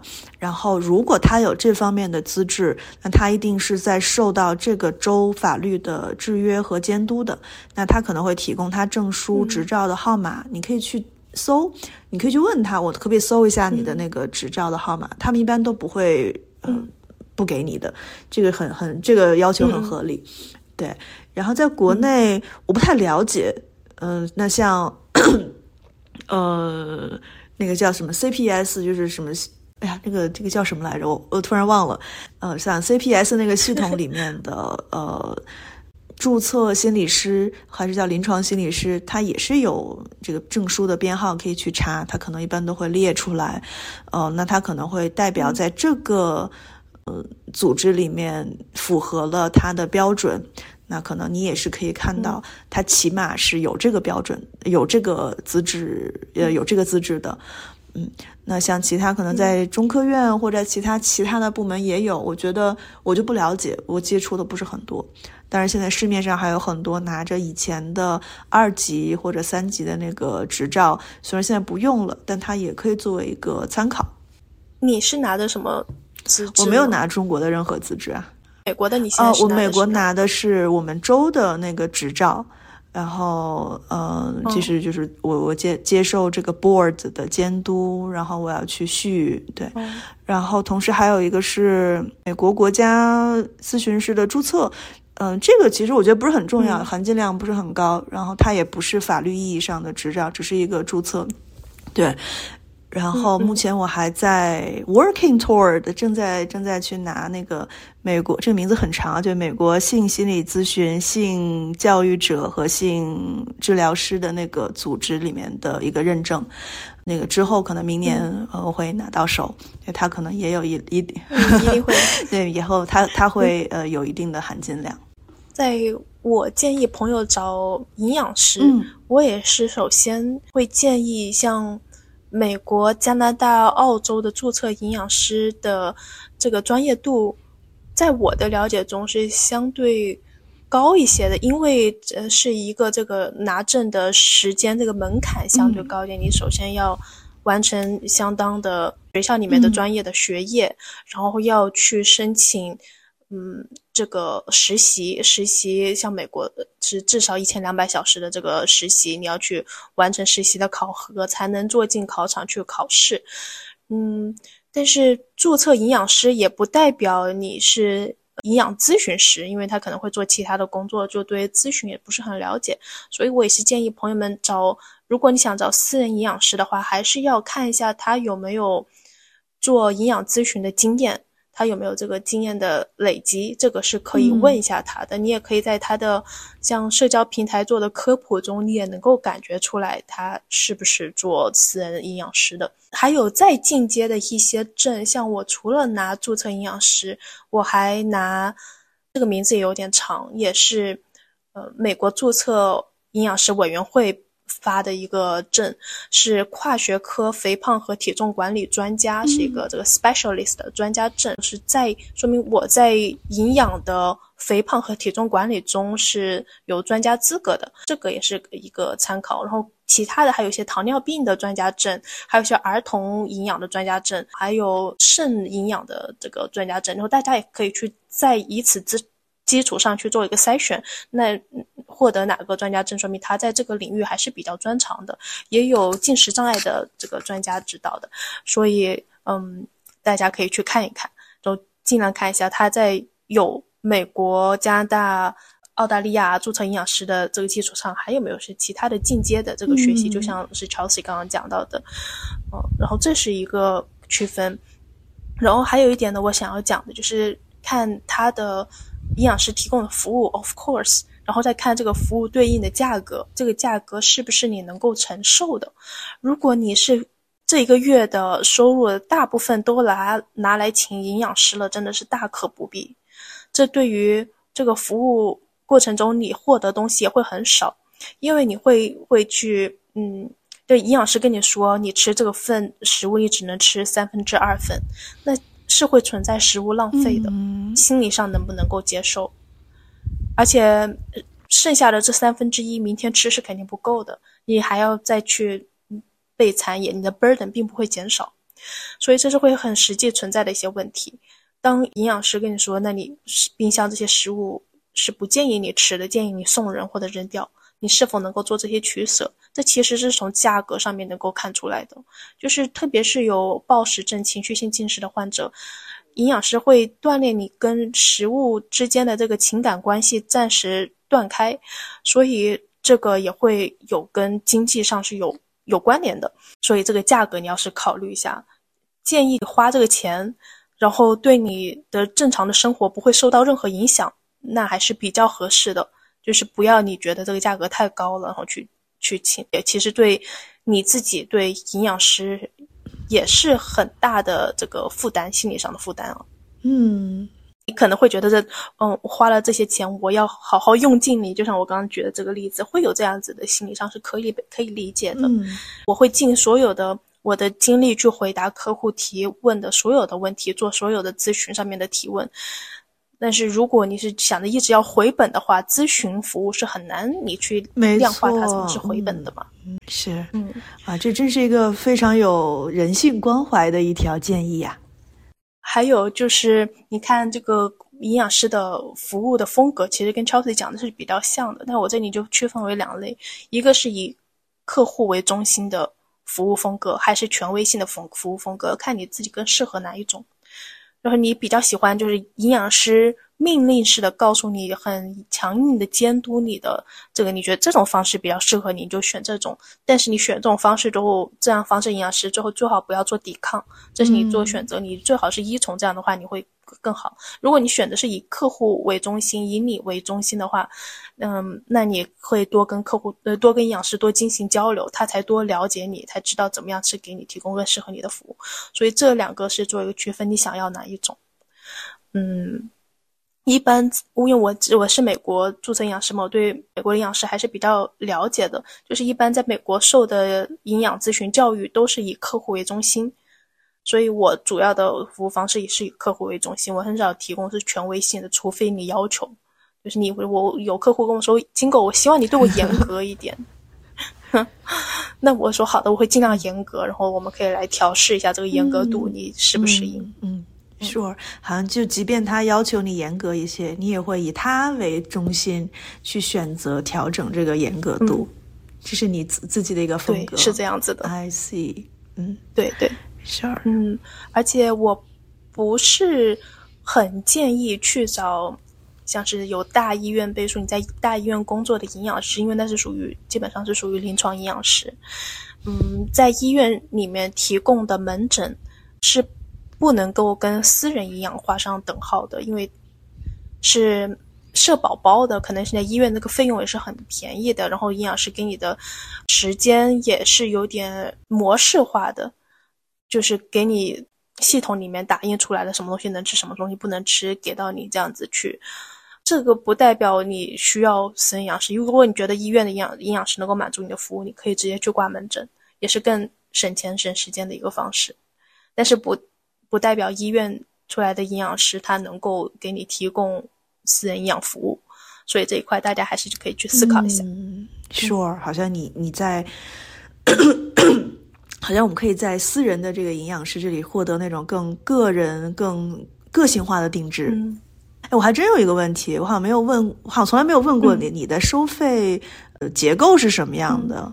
你是怎么怎么续约，或者你是按时间，还是按疗程，还是按什么按什么收费？啊，我现在是两个服务，一个是私人定制的饮食谱服务。这个私人私人定制食谱呢，是一次性交付三十天的饮食方案。我当然会通过问卷收集你的情况，然后给你进行评估，再给你定制三十天的饮食方案。一般是在他填完问卷之后三天内会做完，直接给他。然后客户可以问关于食谱上的食用的一些问题，但是不会提供营养咨询，我也不提供饮。饮食方面的这个解答，这些这个服务部分是没有的。第二种服务呢，呃，食谱定制就是单次付费，一次性先付钱，然后再提供服务的。然后另外一个服务呢，私人营养师就是每一天跟踪的这个服务，也是提前支付一个月的费用，然后我根据他的。呃，情况进行评估之后，给他定制第一周的饮食方案。私人营养师这个每日跟踪的服务，我是每周更新饮食方案，根据他这一周的饮食适应情况、适应度，然后调整下一周的饮食方案，给他做下一周的饮食方案。越到后面，饮食方案会越来越精准，他用起来也也会越来越得心应手。如果是做私人营养师这种跟踪指导的服务，第二个月续约是有老客户的费用的，但是新客户一律都是没有折扣。I see, I see 啊，那你这个分的还挺挺清楚的，是要对简单对，I see，对其他复杂的服务就没有了。我之前还有提供。家庭营养服务，但是其实也是基于私人营养服务上面做的一些小小的改动，就是多人会更折扣会更加呃好一些。然后因为是一家人一起吃饭，所以菜谱差不多，也比较相似，所以这个价格也会有一些折扣。然后其他的再多的就没有任何。这个也很贴心，这两类。毕竟大家会一起做饭，对吧？这个好像也是一个很好的治疗单元。那 Chelsea 你呢？你现在的那个？服务结构是什么样？呃，就很很简单，按次啊。然后他对按次，然后没有包月，然后也没有老客户的福利。嗯，但是会有那种，就是如果我们已经在做咨询了，但这个时候我的市场价涨了，那可能对于老客户是会晚一年再涨这个价格。你是有像六次咨询、八次咨询那种打包的吗？就是。聊完一次约下一次的吗？没错，嗯，哦，对，我不做那种包，就是什么，就是包月捆绑式，不做捆绑式的促销。对，如果你想，那你就继续，因为我觉得我的时间就是值这么多钱的，无论你是八次一起订还是一次一次弄，那我付出的时间都是这么多。而且我希望来访者是有足够的内在的动力去做这件事情，而不是因为啊，因为我多见能打折，所以我去多见他几次。这个可能会模糊掉他自己的那个改变的动力和这个内在的 motivation。你这样设计，我觉得完全 make sense，因为跟我的有一点挺像的。我也是一个月一个月续，因为很有可能我客户在这个月已经解决他的问题了，他不需要第二个月，所以我就。这个月做完了再做下个月，就像你的可能第二次见你已经解决问题了，那捆绑式的一次卖六次的话，下面他都不知道怎么用，还要编出一些问题 来。对，那个就反而更更复杂了，我觉得没有这个必要。对，然后对这个也不是我的风格，这个是行业里面的规定，可能在中国吧会有更多的那种捆绑式。嗯，就是可能行业上有点混乱，然后大家会会这样子促销，然后给自己先搞定一些收入，这样。但是我不这么做。嗯嗯，我的客户他也会有来问我，之前做一个评估，说如果我想到我的理想体重，我大概需要多久？我会跟他说，嗯，我通过计算大概会需要三个月，会需要半年。但是我会建议他，我建议你可以一个月一个月，或者先试一个月，非常良心。因为在这个过程中。对，在这个过程中，你的目标体重是可能会发生变化的。嗯，你可能不想到这么瘦了，你可能到现在就满足了。你也可能在这个月你就掌握了饮食技巧，到后面你可以自己照顾自己了。然后我就会这么建议，但是如果。嗯，到第二个月客户还需要的话，那他提出需要需要三个月，那我就会提供这个三个月，然后也会给他一个折扣。但是我很少提供这样。I see，就是你这里也是非常非常灵活，然后实时的收集他的反馈，然后再去做调整，这样。对，而且我所有的东西基本都是文字来回复，因为方便客户可以查看，他可以搜索历史记录。它可以搜索关键词。那如果我是用语音的话，它就会很难做到这个搜索，我也很难很难做到工作记录。有道理。有时候客户他会怀疑你是不是 Jingle 的，你会想要跟我来打个语音或者要发语音也也有，但是很少。但客户提到这样的有，因为有客户提到嘛，那也没关系，我能证明一下我真的是本人。这个需求也合理，我觉得。嗯，对对，OK，有意思的。嗯嗯，还有其他的问题想要提问吗？我觉得差不多了，而且咱们好像内容也聊得蛮呃丰满了。我觉得今天聊的内容覆盖的差不多了，那我们下一次再约。好的，拜拜，谢谢你的邀请，谢谢你的加入。好，拜。